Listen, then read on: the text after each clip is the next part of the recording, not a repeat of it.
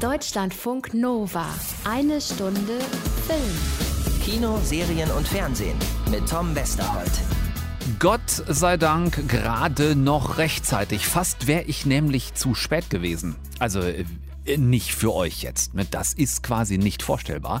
Aber für Bjane Mädel, der hat nämlich morgen Abend schon, Mittwoch, 20. Januar, sein Regiedebüt im ersten mit Sörensen hat Angst. Bjarne Mädel als Hauptdarsteller, als Kriminalkommissar mit Angststörung und zum ersten Mal auch als Regisseur hinter der Kamera. Sehr abgefahrener Film. Zum Glück habe ich ihn noch zu uns in die Leitung bekommen, auf den letzten Drücker quasi. Und deshalb sprechen wir heute mit ihm über morgen. Anna Wollner übernimmt die Leitung dann als Mädel nach Mädel mit einer neuen Sky-Serie. Es ist die Rückkehr von Brian Cranston in eine Serienhauptrolle zum ersten Mal seit Breaking Bad. Wir gucken gemeinsam in Your Honor. Und dann gibt es noch was Neues auf Prime, die sehr lustige Animationsserie Star Trek Lower Decks von den Machern von Rick and Morty. Äh, und es gibt einen neuen Film von Regisseurin Regina King, One Night in Miami. Malcolm X, Muhammad Ali, Soul-Megastar Sam Cooke und Football-Legende Jim Brown in einem Film. Die vier waren in den 60ern nämlich mal Best Buddies. Und das wusstet ihr so vermutlich auch noch nicht. Zumindest nicht alle von euch. Schön, dass ihr hier seid. Wir sind hier? Äh, nein, wir sind eigentlich ganz hier unten. Deutschlandfunk Nova. Ja, ich bin Sörensen. Ihr könnt mich Sörensen nennen. Na, wer bist du denn? Das ist Sörensen, mein neuer Boss. Sörensen. Sörensen? Sörensen. Kannst Sörensen sagen. Ich habe jetzt eine Sekunde gerade nicht aufgepasst. Habt ihr äh, mitgekriegt, wie der Typ heißt? Sörensen. Einfach nur Sörensen. Im Du wie im Sie. Seinen Vornamen verrät er nicht. Warum auch? Er ist äh, Kriminalkrimizar oder wie das heißt und hat sich gerade von Hamburg wegversetzen lassen wegen Stress und wegen der Panikattacken und Angstzustände, die Kriminalkommissar Sörensen ständig hat. Seine Frau hat ihn deswegen verlassen und die gemeinsame Tochter gleich mitgenommen. Das erzählt er uns kurz nach seiner Ankunft in Katenbüll, einem Dorf auf dem platten norddeutschen Land.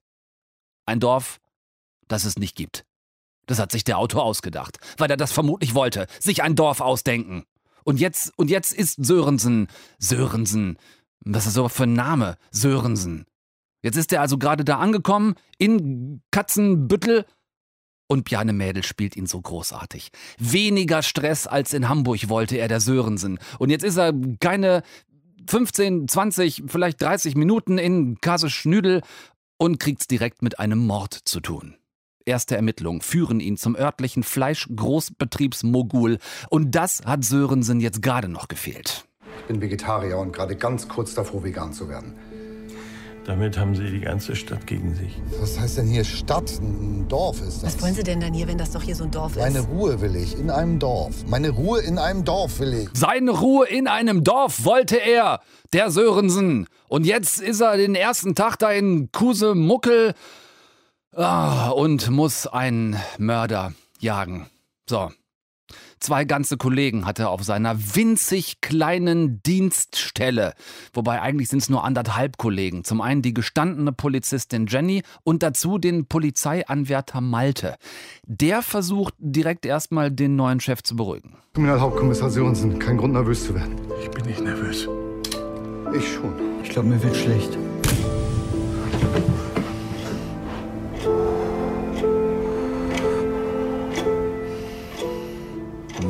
Ihr was? Der Ton ändert sich gerade. In diesem gehörten Ausschnitt und jetzt auch bei mir. Denn was hier zu Beginn, so die ersten 10, 15 Minuten, vielleicht wie so eine klassische Biane Mädel, Schotti Tatortreiniger oder Mord mit Aussicht, Polizei oder Crime-Komödie aussieht, das wird hier morgen Abend im ersten Rucki Zucki zum einigermaßen harten Thriller. Es gibt einen absolut krassen Hintergrund für diesen ersten Mord, den ich natürlich nicht spoilern werde. Aber wenn ich sage erster Mord, wisst ihr selber, worauf das vermutlich hinausläuft. Sörensen hat Angst, heißt der Fernsehfilm, über den wir heute noch so dringend sprechen müssen, eben weil er schon morgen Abend, 20. Januar, im ersten läuft und dann wohl auch erstmal aus der Mediathek wieder raus ist. Da war er bis jetzt drin ein paar Tage. Das haben wir hier, gebe ich zu, etwas spät gesehen. Passiert manchmal. Also, Mittwoch, 20.01. für die Schnellhörer unter euch, 20.45 Uhr ARD. Lohnt sich sehr.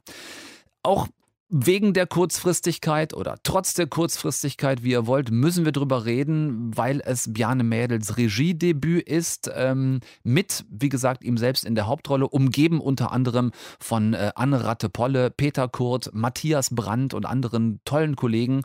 Und mittendrin eben Regisseur Bjarne, der es hier, ja, wie auch immer hinbekommt, trotz des ultra düsteren Crime Backgrounds immer wieder so Loriot-eske Comic Relief Momente hineinzuzaubern. Mode Momente, in denen man also mindestens lächeln muss, obwohl einem eigentlich zum Heulen zumute ist, oder in denen man erst lacht und einem dann das Lachen so wirklich sprichwörtlich im Hals stecken bleibt dank des wirklich großartigen Drehbuchs, dank der vielen tollen Schauspieler und dank dieses ganz besonderen Gefühls für die ganz besonderen Momente im Schauspiel, die bei uns wirklich nur sehr wenige so drauf haben wie eben Bjane Mädel, Angstattacken eines Kommissars sichtbar gemacht durch ganz nahe Close-up-Einstellungen mit Weitwinkellinse, also fast so Fischei-Optik, wenn Sörensen da seine Paniken kriegt. Und drumherum ein wirklich so rostbraun matschiges, äh, verregnetes, erfundenes Kartenbüll in Leberwurst Umbra, in dem man weder tot noch lebendig über irgendeinem Zaun hängen möchte. Großartig, dass der Regisseur und Hauptdarsteller ähm, so kurz noch Zeit und Lust hatte, mit uns über diesen ganz besonderen Film zu reden. Bjane Mädel ist bei uns. Wie schön. Hallo. Hallo, moin.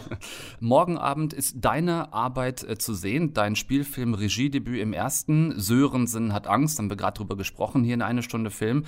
Äh, dazu erstmal vor allem anderen herzlichen Glückwunsch. Was bitte war das für eine nervenaufreibende Erfahrung? Äh, ja, es war tatsächlich irgendwie nervenaufreibend, es war anstrengend, aber es war auch ganz beglückend, weil ja, das, das hat sich, ist mir ja so vor die Füße gefallen, dieses Projekt da Regie zu führen und gleichzeitig die Hauptrolle zu spielen. Und ich hatte so ein Gefühl, wie ich möchte, dass der Film äh, aussieht und wie er wirken soll. Und ähm, ich bin jetzt ganz, äh, ganz zufrieden mit dem Ergebnis. Also ähm, so ein Film macht man natürlich nicht alleine und jeder Regisseur sagt, wie toll sein Team war. ähm, aber bei mir trifft das tatsächlich zu. Ich hätte das ohne diese Leute, ähm, die ich da an meiner Seite hatte, allem voran den Kameramann Christian Leschner, irgendwie hätte ich mich dieses Projekt gar nicht getraut. Mhm. Also ähm, ich kannte die Leute und wusste, wie toll die arbeiten und habe gedacht, okay, da kann mir eigentlich nicht so viel passieren, wenn die alle dabei sind und das Buch gut ist und ich tolle Schauspieler habe, dann traue ich mich das jetzt. Und ich bin echt total stolz ähm, auf, auf den Film, den wir da zusammen gemacht haben. Also mir gefällt der selber äh, tatsächlich auch gut. Ich habe ihn letzte Woche bei 3 nach 9 gesehen, bei den Kollegen vom NDR. Da hast du gesagt, was viele Schauspieler sagen, wenn sie das erste Mal selbst Regie führen. Es ist doch massiv zeitaufwendiger, als wenn man nach seinen 25 Drehtagen einfach wieder abhauen kann, ne?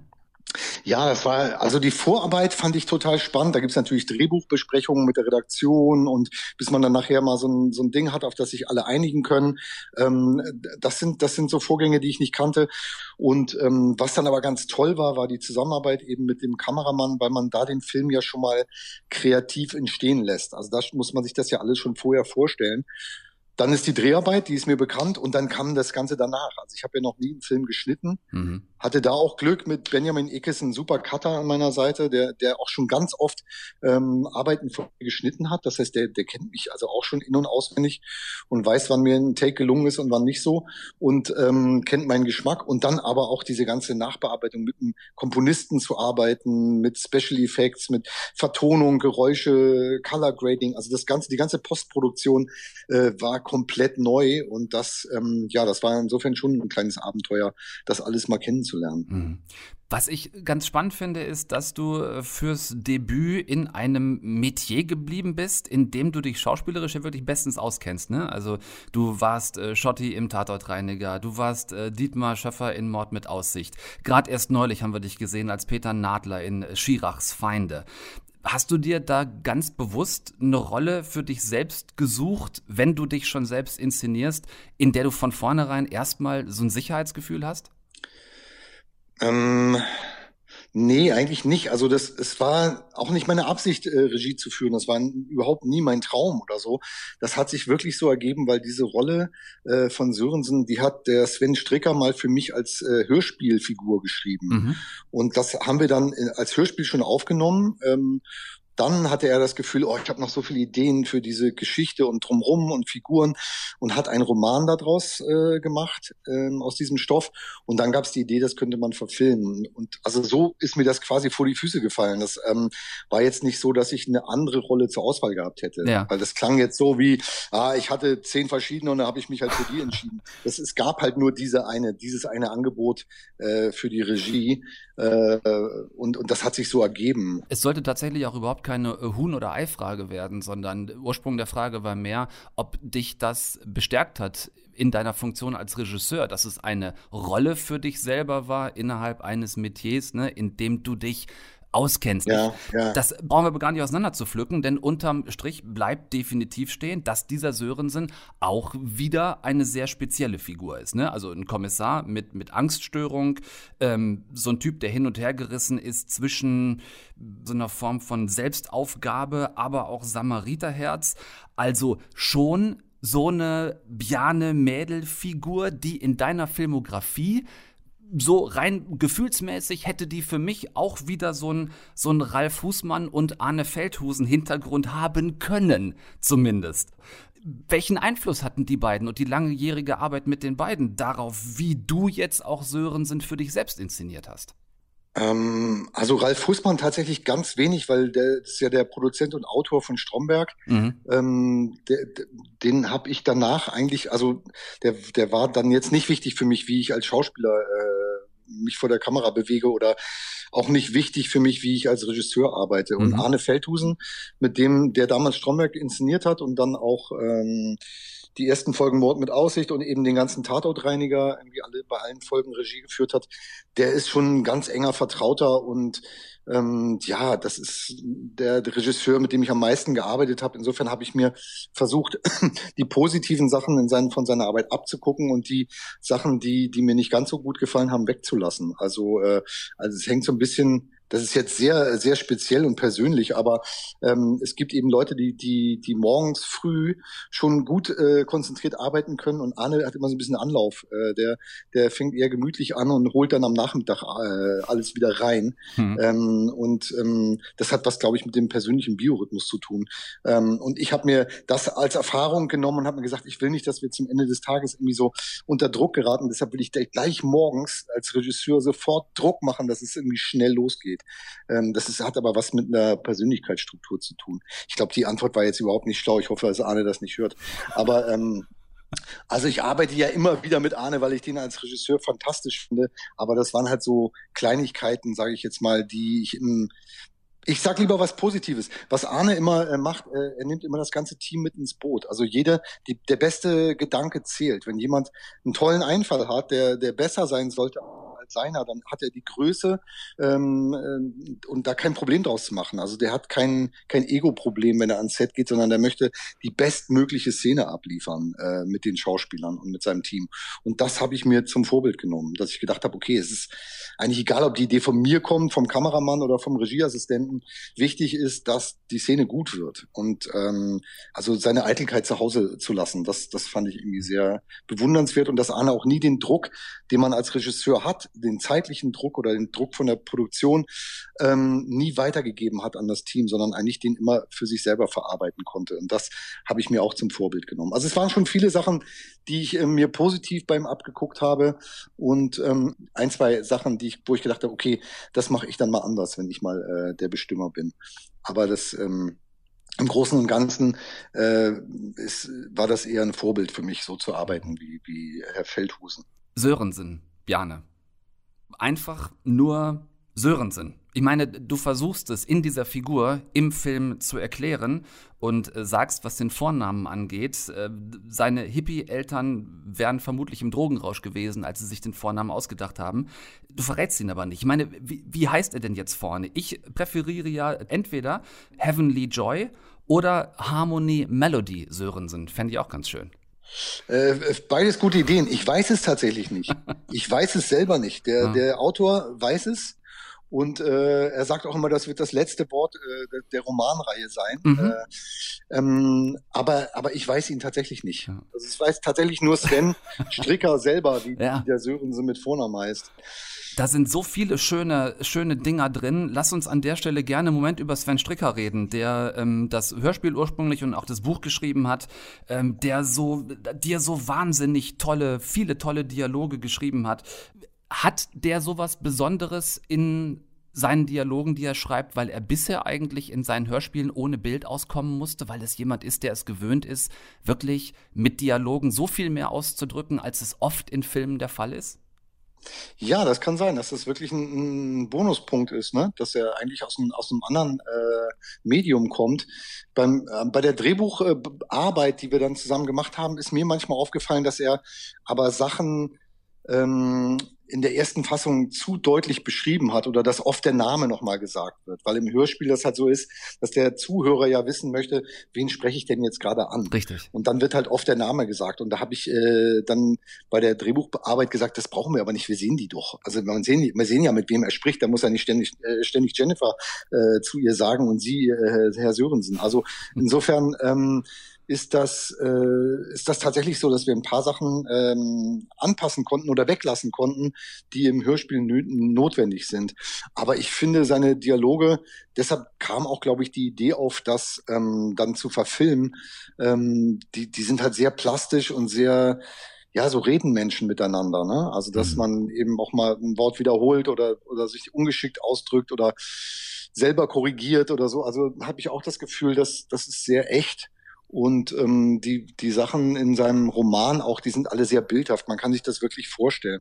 Gibt in dem Roman natürlich noch viel mehr Figuren und, und hat man aber einfach dann bei einem Fernsehfilm nur 88,3 Minuten Zeit, äh, das alles unterzubringen. Und da, da mussten wir dann Abstriche machen. Lass uns kurz bei der, bei der Machart nochmal bleiben, weil du selber eben die Angststörung nochmal angesprochen hast, die ja quasi auch eine, eine, Hauptrolle in diesem Film hat. Ich finde das technisch sehr abgefahren umgesetzt. Äh, diese, die, diese Optik da mit einem Weitwinkel, fast schon, schon Fisheye-Objektiv. Ich meine, also wie nah haben Sie dir das bitte ins Gesicht gehalten? Der kann doch maximal 20, 30 Zentimeter von dir entfernt gewesen sein. Ja, das war auch tatsächlich äh, spannend, dass ich mit dem Christian Leschner, dem Kameramann, vorher ähm, also so Kameratests gemacht habe und wir wirklich diese Optiken ganz bewusst uns ausgesucht haben. Ähm, von einer Berliner Firma, Vintage heißt die, die sind ganz, ganz speziell. Ähm, die haben eben die Möglichkeit, so nah ranzugehen und dass die das drumherum äh, dahinter so ein bisschen verschwimmt. Ähm, und das, das wollten wir gerne haben, diesen, diesen Look, weil, weil die Angst ja im Kopf von Sörensen stattfindet und wir eben ganz bewusst so nah rangehen wollten. Ne? Deshalb mhm. fängt der Film eben auch so extrem nah auf meinem Gesicht an. Das war jetzt nicht aus Eitelkeit, weil ich mich so gerne in groß im Fernsehen sehen wollte, sondern ja. äh, ähm, weil wir eben so, so, so nah rangehen und wir haben auch so ein paar Dogmen uns auferlegt, dass wir gesagt haben, wir wollen mit Sörensen irgendwo reingehen in die Situation und dann erst nach und nach entdecken, wo sind wir hier eigentlich mhm. gelandet. Mhm. Also, dass man das umdreht, dass normalerweise hat man oft so einen Establisher-Shot, dass man halt zeigt, ah, okay, da fährt das Auto jetzt vor, so sieht das da aus und dann wird man immer näher mit der Kamera, bis man irgendwann dann in den Dialogen einzelne Gesichter sieht. Ja. Und äh, wir wollten genau das eben gerne umdrehen, äh, haben wir jetzt auch nicht immer sklavisch äh, so gemacht, aber ja. doch die meiste Zeit uns dran gehalten, dass wir, ähm, dass wir zuerst mit den Personen, also nah an Sörensen, über seine Schulter gucken quasi und dann nach und nach feststellen, oh Gott, äh, wo bin ich denn hier eigentlich äh, gelandet? Und das, das, das war so eine, so, so ein Dogma und dann eben wollte ich keine Drohne, die über einem Auto herfliegt, ähm, haben wir dann doch an einer Stelle mal für einen Szenenübergang äh, benutzt. Mhm. Eine Drohne, die auf ein Haus runterfährt, also quasi so ein, wie durch den Schornstein einsteigen in das Haus, ähm, um, um zwei Szenen miteinander zu verbinden. Aber ich wollte nicht diese üblichen, ein Auto fährt durch die Landschaft äh, und, und wird von oben gefilmt. Ja. Das, ähm, war früher wahnsinnig aufwendig, als man noch einen Hubschrauber dafür brauchte, aber jetzt kann man eben mit einer Drohne das sehr einfach machen. Deshalb macht es auch ähm, jeder. Das, deshalb macht es jeder, genau. Und ja. das ist, äh, dachte ich irgendwie, oh nee, ich will das auf jeden Fall nicht machen. Also ja. äh, das ist dann einfach so vorher, wenn man sich andere Filme anguckt und dann denkt man, oh nee, schon wieder, das mache ich auf gar keinen ja. Fall. Also da hat man sich dann so ein paar Sachen auf die auf die Fahne geschrieben, die man die man auf jeden Fall nicht äh, machen möchte. So. Und, aber was auch wichtig war noch zum zum Look. Ähm, dass, dass wir auf jeden Fall die Farbigkeit auch, war uns auch wichtig, ne? dass das Ganze eben so eine matschige, warme äh, Farbigkeit kriegt, ähm, sind auch alle Kostüme halt darauf ausgerichtet. Es gibt eigentlich nur eine Farbe, das ist der rote Pulli von Jennifer und der hat eine, das Rot hat eine Entsprechung in, im roten Auto von Sörensen. Mhm. Also das ist schon alles ganz bewusst gewählt, dass es da äh, alles so matschig und oliv und eklig irgendwie ähm, ja äh, aussieht, weil, weil ähm, der, der Film sollte sich trotzdem irgendwie warm anfühlen, auch ähm, wenn es ein Krimi ist. Also ja, weil ja, Krimis ja. werden ja oft so blau geleuchtet und kalt und unheimlich und wir dachten, nee, äh, das Unheimliche müssen wir irgendwie anders herstellen. Ja, kalt und blau und unheimlich hatten wir jetzt auch gerade in Feinde. Ne? Da ist deine, genau, deine Sicht der Dinge ist, ist sehr, sehr kalt und sehr blau gewesen, was die Farbgebung angeht. Äh, du hast gerade gesagt, letzten Endes ist Sörensen hat Angst, ist ein, ein Crime-Thriller, der ein wirklich düsteres, hartes Thema im Hintergrund hat das ist eine Thematik in diesem Film, da würde fast jeder andere mit irgendeiner Art von Comic Relief in so einem Kontext scheitern. Du glänzt da, und zwar sowohl in der Rolle als auch in der Inszenierung. Das vor so einem Hintergrund, wie es Sörensen hat, hinzukriegen, da ist dann schon aber auch eher so Mikrochirurgie in der Regie gefragt, oder? Ähm, ja, also ich, mich freut das total, dass, äh, dass du das so sagst, ähm, aber ich, ähm, ähm, ja, das war, das war das Hauptthema vorher in der Vorbereitung. Wie weit darf man das überhaupt? Inwieweit darf man mit Humor so ein ernstes Thema angehen? Und ähm, wir haben aber immer gesagt, dass der Humor bezieht sich ja nur auf die Angststörung, also auf Sörensens Umgang auch mit seiner eigenen äh, Erkrankung. Und sobald aber dieses Thema des Kriminalfalles dann irgendwie sichtbar wird oder klar wird, um was es da geht, ähm, verschwindet auch der Humor. Also die Angst wird etwas zur Seite gedrückt und Sörensen muss halt funktionieren und deshalb hat die Angst gar nicht mehr so viel Platz, aber auch äh, Humor dann nicht mehr. Also klar gibt's dann am Ende nochmal ein Augenzwinkern und so, und äh, aber insgesamt bleibt es dann eher doch irgendwie sehr ernst. Und das, ähm, ich weiß, dass wir uns da auch über den, den letzten Satz des Filmes äh, unterhalten haben, auch mit Sven äh, Stricker. Und ähm, da die Angst, dass, dass das ein Gag wird. Und das äh, hängt dann eben davon ab, wie man das spielt. Ne? Mhm. Also wo ich gesagt habe, nee, das ist überhaupt nicht lustig gemeint. Also das soll überhaupt nicht der lustige Rausschmeißer werden. Das hängt doch davon ab, wie man das, wie man das sagt.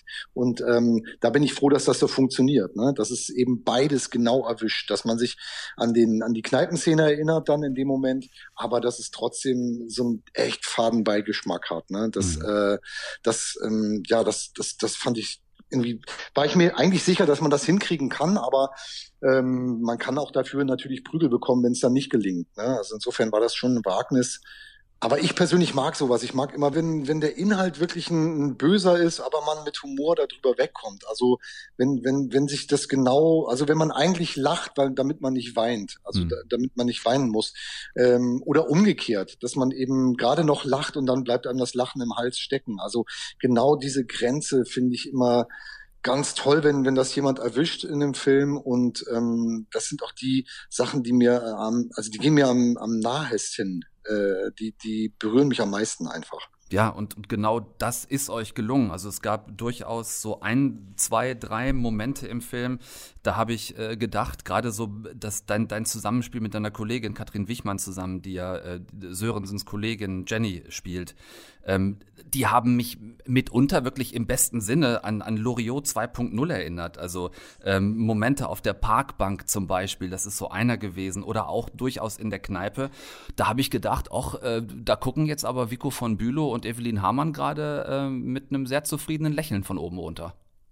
Das, das würde mich zumindest freuen, wenn sie das tun. Ähm, das, das ist äh, ja aber dann gar nicht so sehr mein Verdienst, sondern eben das äh, Verdienst des Drehbuchschreibers. Ne? Mhm. Also ja. mein Verdienst ist dann, finde ich, zum Beispiel bei der Szene auf der Bank, dass ich gesagt habe, nicht schneiden. Ich will da jetzt nicht hin und her zwischen den Gesichtern, sondern ich weiß ja, dass wie toll Katrin Wichmann ist und dass ich toll mit ihr spielen kann. Und dann möchte ich das auch sehen. Also ich möchte das generell so als Zuschauer, wenn, wenn Schauspieler gut miteinander harmonieren, dann finde ich es immer schade, wenn so viel geschnitten wird, weil dann, dann kriege ich genau von dieser Chemie gar nicht so viel mit. Ja. Und deshalb war, war mir das, habe ich gesagt, mir reicht das bei dieser Szene, wenn wir einmal von hinten rankommen mit der Kamera und dann einmal von vorne äh, auf die beiden zufahren. Und das, äh, da bin ich auch äh, auf so einen Moment, dass ich mir das vorher so gedacht habe oder mit dem Kameramann irgendwie mir so ausgedacht habe. Gibt natürlich auch viele Ideen von, von Christian Leschner in dem Film. Aber das da war zum Beispiel meine und dass die dann so funktioniert hat. Da ist man hm. dann echt irgendwie stolz oder, oder glücklich so aufgeht. Ne? Ja, also habt ihr alle miteinander wirklich einen großartigen Job gemacht, den wir uns äh, alle zusammen morgen Abend, äh, Mittwoch, 20.01. im ersten gemeinsam angucken. Sörensen hat Angst. Wie geht's weiter bei dir jetzt? Wir sind alle nach wie vor einigermaßen downgelockt. Äh, drehen ist im Moment zumindest auch nicht gerade so einfach und ich weiß nicht, zum äh, mit dem Mofa ans Meer fahren ist auch gerade ein bisschen kalt draußen. Äh, was machst du als nächstes? Ich meine, es gibt ja von Sven Stricker durchaus noch ein zweites Sörensen-Buch. Ähm. Ja, also wir waren, wir waren jetzt der Meinung, dass es nicht im Fernsehen unbedingt so eine Krimi-Reihe werden müsste. Also weil das gar, gar nicht mein Interesse ist, jetzt ein Krimi-Reihen-Regisseur zu werden, aber wir, wir sind, wir überlegen schon, ob wir diese Figuren nicht gern nochmal sehen wollen und nicht doch nochmal weitererzählen möchten. Also das, äh, da gibt es schon Überlegungen. Ansonsten ist bei mir, ich bin wirklich sehr ähm, äh, unbeschadet durch diese Corona-Zeit durchgeflogen. Da war ich einer der wenigen irgendwie Schauspieler, glaube ich. Und dafür kommt jetzt aber für mich so, ein, so eine Pause. Also im Moment äh, ist dann nicht so viel in Aussicht oder erst für den nächsten Sommer, weil auch eben alle warten. Ne? Jetzt erstmal gucken, wie sich alles entwickelt. Ja, klar. Und da werden, werden viele Projekte nach hinten geschoben. Wahrscheinlich stapelt sich dann alles, äh, sobald es wieder geht, äh, wollen dann alle auf einmal drehen. Aber im Moment ist es tatsächlich so, ich denke immer nur bis zu dieser Premiere, die das ja jetzt äh, ja so doch nicht so ganz ist, weil man den Film schon in der Media sehen konnte, aber trotzdem fiebert man natürlich auf diesen Mittwochabend dann noch hin und äh, habe hab viel äh, Werbung jetzt gemacht dafür und ähm, und weiß gar nicht, was ich danach mache. Da gehe ich erstmal äh, in Sauerstoffzelt wahrscheinlich eine Weile. dann wünsche ich dir, wünschen wir dir wirklich gute Regeneration. Ähm, komm wieder zu Kräften, überrasch uns mit allem, was danach folgen wird. Für Mittwochabend wünsche ich dir genau die bombastischen Quoten, die der Film verdient hat. Danke für den schönen Besuch bei uns in eine Stunde Film. Vielen Dank, Bjarne Mädel. Ja, vielen Dank. Tschüss. Deutschlandfunk Nova. Eine Stunde Film. Anna? Tom? Er ist wieder da. Ja, dich freut das. Also ich habe ihn, ich habe ihn sehr vermisst. Ich habe ihn sehr vermisst. Seit 2013, seit dem Ende von äh, Breaking Bad, war ja mit Fernseh, Serien, Hauptrollen nix mehr. Wir haben ihn noch mal kurz wiedergesehen, zum Beispiel in seiner selbstproduzierten Serie Sneaky Pete, hat er eine Nebenrolle gespielt. Aber Walter White ist zurück. Nicht als Walter White, aber immerhin Brian Cranston. Ja, alle Breaking Bad-Fans haben gerade einen Herzinfarkt bekommen, weil sie dachten, um Gottes Willen, es gibt genau. noch einen Film. Nein, bitte nicht. Ähm, er war Walter White, eben dieser Brian Cranston. Er war auch der überforderte Familienvater in Malcolm in the Middle. Da habe ich ihn damals kennengelernt und die neue Rolle, die er jetzt spielt, ich sag mal so rein äußerlich, sieht Brian Cranston fast wieder ein bisschen aus wie damals in Malcolm in the Middle. Ja, und wieder spielt er einen Familienvater, der sich sehr, sehr einsetzt für nein, bei seinem Nachwuchs, denn äh, er spielt Michael DiZiato, äh, einen gesetzestreuen Richter, der seinen Job sehr ernst nimmt. Äh, so ernst, dass er morgens vor einer Verhandlung zum Beispiel selbst noch am Tatort vorbeijoggt, um zu gucken, ob der weiße Polizist im Zeugenstand wirklich gesehen haben kann, wie eine schwarze Frau ein Verbrechen begangen hat oder mhm. eben nicht. Der ist absolut korrekt, äh, also immer auch mit einem Ohr für die Schwachen. Bis, naja, also wir waren schon beim Familienvater, ne? Sein Sohn ziemliche Scheiße baut. Was ist was passiert, Dad? Ich kann dich beschützen, wenn niemand jemals davon erfährt. Der Junge, den du angefahren hast, ist Jimmy Baxters Sohn. Er ist der Kopf des brutalsten Verbrecherclans in der Geschichte dieser Stadt. Wo auch immer du bist, du solltest wissen, dass du gefunden wirst. Ich kann das nicht, nichts davon. Doch, sonst werden wir sterben.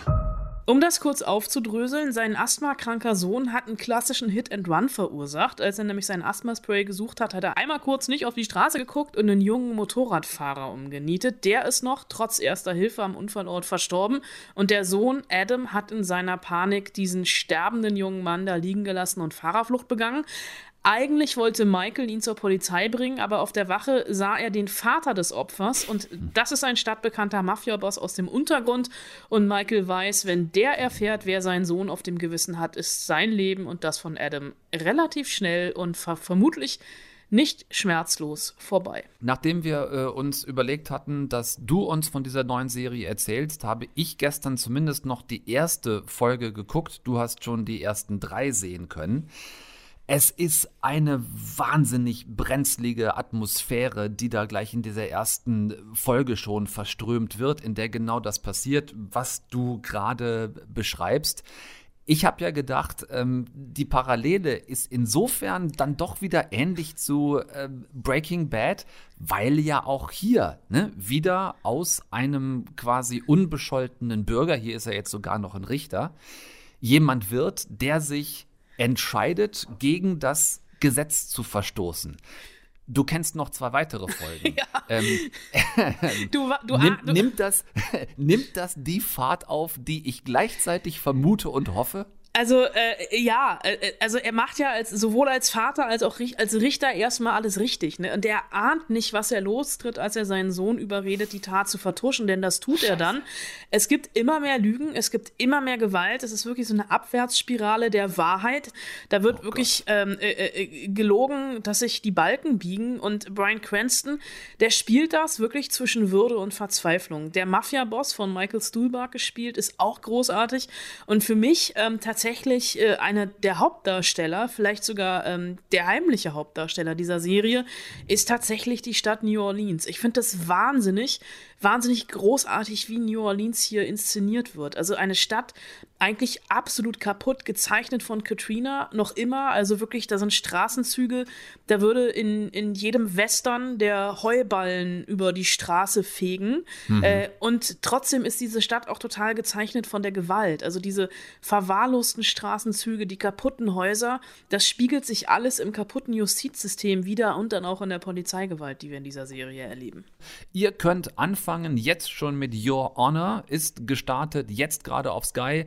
Äh, Wermutstropfen, Anna, es wird nur eine Folge pro Woche geben, also quasi äh, Fernsehserien, Salami-Scheibentaktik, wie wir es von früher kennen. Mit einem Staffelfinale Ende Februar, aber mein Gott, ne, es fühlt sich ja alles an wie März 2020. So, nämlich. Your Honor, seit gestern auf Sky. Danke, Anna. Sehr gerne. Deutschlandfunk Nova. Eine Stunde Film. Logbuch des Captains. Sternzeit 57436,2. Der erste Kontakt ist immer eine delikate diplomatische Angelegenheit. Man muss auf alles gefasst sein. Hast du Captain gespielt und ein Logbuch aufgezeichnet? Wir sollen auch Logbücher aufzeichnen. Okay, zeig mal her, ich will's mal Nein, hören. Geh weg, lass mich in Ruhe. Ich kann's nicht fassen, Nein, dass du dein Land dann dafür verschwendest. Ja, wenn ihr euch jemals in euren süßen, aber schon auch manchmal grenzwertig kranken Hirnen gefragt haben solltet, was wohl rauskäme, wenn man das berühmte Star Trek Franchise in die Hände der Rick and Morty Macher gäbe. Nun, dann habe ich jetzt die Antwort für euch. Es kommt Star Trek Lower Decks dabei raus. Jetzt ab Freitag, 22. Januar neu auf Prime Video. Ich war sofort am Haken, weil ich bin ja beides. Ne? Ich bin großer Star Trek-Fan. Immer schon viel mehr als Star Wars. Ja, tut mir leid, ist halt so. Und aber auch großer Rick and Morty-Fan. Das ist, wer es nicht kennt, diese völlig durchgeknallte Zeichentrick-Animationsserie, in der die beiden Hauptfiguren erschreckend an so eine Art Worst-Case-Kopien von Doc Brown und Marty McFly aus Zurück in die Zukunft erinnern. Mit einer Art von Humor, die im Vergleich aus Family Guy fast schon wirklich eine Familienserie macht. Diese Macher also von Rick and Morty zeigen uns ab Freitag in deutlich erkennbarer Comic-Handschrift, äh, wie es nicht etwa auf der Kommandobrücke eines Sternenflottenschiffs aussieht, denn das haben uns ja nun wirklich zu Genüge schon Kirk, Picard, äh, Janeway oder zuletzt Burnham äh, zu Genüge gezeigt. Lower Decks, wie der Name sagt, und was für eine geile Idee, zeigt uns die untersten Stockwerke, den Pöbel der Sternenflotte, die Kadetten und Chaoten, sozusagen das gemeine Weltall-Fußvolk. Ich glaube es nicht. Das ist das tollste Schiff, das ich je gesehen habe. Hey, Sie, grüne Frau! Hier gucken und nicht ohnmächtig werden. Tut mir leid, tut mir leid. Ich bin gut darin, seltsame neue Welten zu erkunden und Weltraumrätsel zu enträtseln. Was steht heute an? Abfallentsorgung auf dem Holodeck? Das ist klingonische Knastarbeit. Hier, gr grüne Frau. Ich habe mich immer schon gefragt, äh, wer räumt eigentlich auf? Ja, auf so einem Sternenflottenkreuzer. Wer wischt den ganzen Dreck weg, wenn die Captains und Offiziere von ihren aufregenden Abenteuern auf fremden Planeten wieder zurück an Bord gebeamt wurden äh, oder die Ferengi oder Klingonen doch mal wieder angegriffen haben? Unsere neuen Helden der untersten Stockwerke sind es. Der Lower Decks. Allzeit bereit und ach Gott, ja, so leicht zu begeistern. Oh, das ist das neue Shuttle mit den Schutzschilden. Ja, das Hör neue auf, Schutzschild, das neue nicht. Schutzschild. Es kommt runter Es geht hoch. Die ersten fünf Folgen habe ich durch. Alles ähm, so angenehme 20 bis 25 Minuten Dinger. Ich feiere das gerade wirklich sehr. Guter, dreckiger, sarkastischer Humor. Ähm, klar, dass wir hier natürlich alle Möglichkeiten an Charakteren und Charakterfarben geboten kriegen. Äh, die Loser, die Faulen, die Streber und Überambitionierten, äh, Gender und Alien Diversity mäßig wirklich alles gut verteilt. Die Ausschnitte hier gerade habe ich übrigens ganz absichtlich auf Deutsch ausgewählt, weil wir das ja hier in eine Stunde Film immer nur gemeinsam hören können. Äh, gucken tue ich es gerade im Original, aber die animierten Jungs und Mädels aus aller Planeten Länder quatschen schon wirklich in einigermaßen atemberaubender Geschwindigkeit. Da müsst ihr selber gucken, was ihr da cooler findet.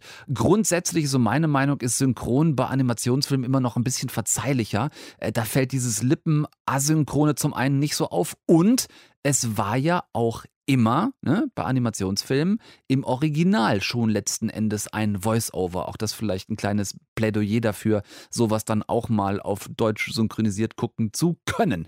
Ab Freitag habt ihr die Wahl, euch von den Rick and Morty-Machern reinzubrezeln, wie es in den unterschiedlichsten Stockwerken der Sternenflotten, Flotten aussehen könnte. Endlich gibt's da auch für uns Kameras. Star Trek Lower Decks, jetzt ab Freitag neu auf Prime Video. Deutschlandfunk Nova. Eine Stunde Film. Ich hätte da noch eine Alternative auf Prime Video, wenn ihr vielleicht noch Bock auf einen Film haben solltet. Was ich, kurzer Background-Check, nicht wusste und vermutlich viele von euch auch nicht, Bürgerrechtsikone Malcolm X, Boxlegende und GOAT Muhammad Ali, Soul-Sänger Sam Cooke und Football-All-Time-Star Jim Brown waren in den 60ern mal so eine Art schwarze Fab Four. Vielleicht jetzt nicht im öffentlichen Auftritt miteinander so massiv, aber die waren richtig Buddies, die vier. Und der Legende nach soll es eine ganz spezielle Nacht in Miami gegeben haben, diese One Night in Miami, in der es so oder so ähnlich abgelaufen sein soll. You brothers, you could move mountains without lifting a finger. Minister Malcolm X. Good news, the chariot is coming. Who's the greatest? That's right. Jim Brown takes the ball. Your record is going to stand the test of time. All together, yeah. The entire city of Miami is celebrating. I'm the new heavyweight champion of the world, and I don't even have a scratch on my face. Es ist 1964. Muhammad Ali steht kurz vor der Aufnahme in die Nation of Islam, heißt zu diesem Zeitpunkt also noch Cassius Clay und hat gerade in dieser Nacht vor wenigen Stunden mit 22 Jahren seinen ersten WM-Titel im Schwergewichtsboxen gewonnen. Gegen, na, Sonny Liston, ganz genau. Er und Malcolm X, also Cassius Clay und Malcolm X sind gute Freunde, der aufkeimende Star der Bürgerrechtsbewegung und der quasi Wegbereiter der Black Power Bewegung, war ja bereits Moslem und ähm, holte Clay, der dann Ali hieß, nicht nur zum Glauben, sondern ähm, wollte ihn ja schon auch als Galionsfigur der politischen Bewegung haben. Ähm, in Sam Cooke und Jim Brown sieht Malcolm X zwei weitere publikumswirksame Zugpferde und äh, darum geht's in dieser Nacht, äh, in der es auch immer wieder mal wirklich durchaus kurze lustige Momente gibt, wenn beispielsweise Cassius Clay, 22 Jahre alt, so für sich ganz alleine vom Spiegel steht ähm, und seinen gerade errungenen WM-Sieg so feiert. Oh my goodness. Cash. Cash? Why am I so pretty? Oh. Hey, congratulations, champ. I could get used to that. frisch gebackener Schwergewichtsweltmeister und freut sich am allermeisten drüber, dass er Sonny Listen äh, quasi in die Träume geschickt hat und selber aussieht, als wäre er nicht mal beim Training gewesen. Verfilmt hat diese ganz besondere Zusammenkunft Regina King, die kennt ihr als Regisseurin von If Beale Street Could Talk oder von der Serie American Crime.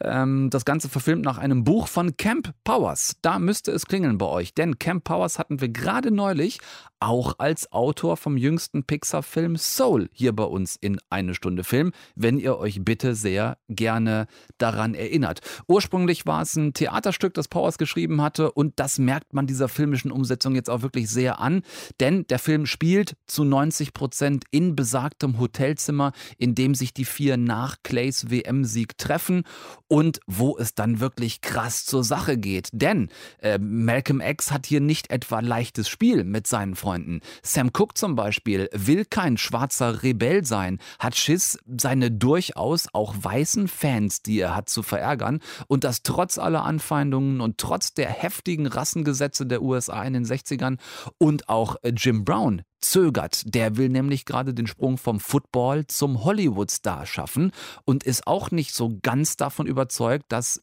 in der Bürgerrechtsbewegung in der ersten Reihe stehen ihm jetzt so wahnsinnig viele Freunde machen würde.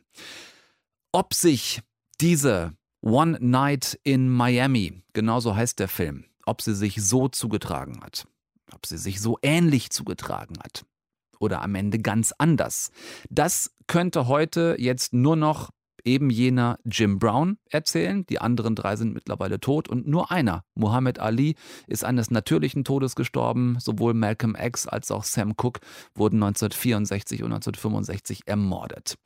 Es ist ein sehr politisches Kammerspiel, das Regina King da inszeniert hat. Selbstverständlich, das ist auch gut so. Die vier wirklich brillanten Schauspieler in den Hauptrollen äh, machen es zu einem spannenden Erlebnis trotz der Kammerspielartigen Enge, die es auch bekommt, dadurch, dass dieses Hotelzimmer, in dem die vier sind, relativ klein ist. Das ist also jetzt kein, kein Riesenpalast, den die da ähm, ja, irgendwie miteinander bepartieren oder so, sondern die, die, diese Enge äh, ist ein schönes Stilmittel, das Regina King da auch wählt, um die Spannung zwischen den vier Charakteren deutlich zu machen. Ähm, Schaut es euch an. Äh, ab jetzt, ähm, wie gesagt, auf Prime zu sehen, auch in Prime enthalten. Für diesen Dienstag war es das. Tom Westerholt sagt Tschüss für heute. Guckt bis nächsten Dienstag. Um Gottes Willen nichts, was ich nie auch gucken würde. Tut's euch nicht an. Äh, freue mich, wenn wir uns nächsten Dienstag wieder hören. Bis dann, macht es gut zusammen und tschüss. Deutschlandfunk Nova. Eine Stunde Film. Jeden Dienstag um 20 Uhr. Mehr auf deutschlandfunknova.de.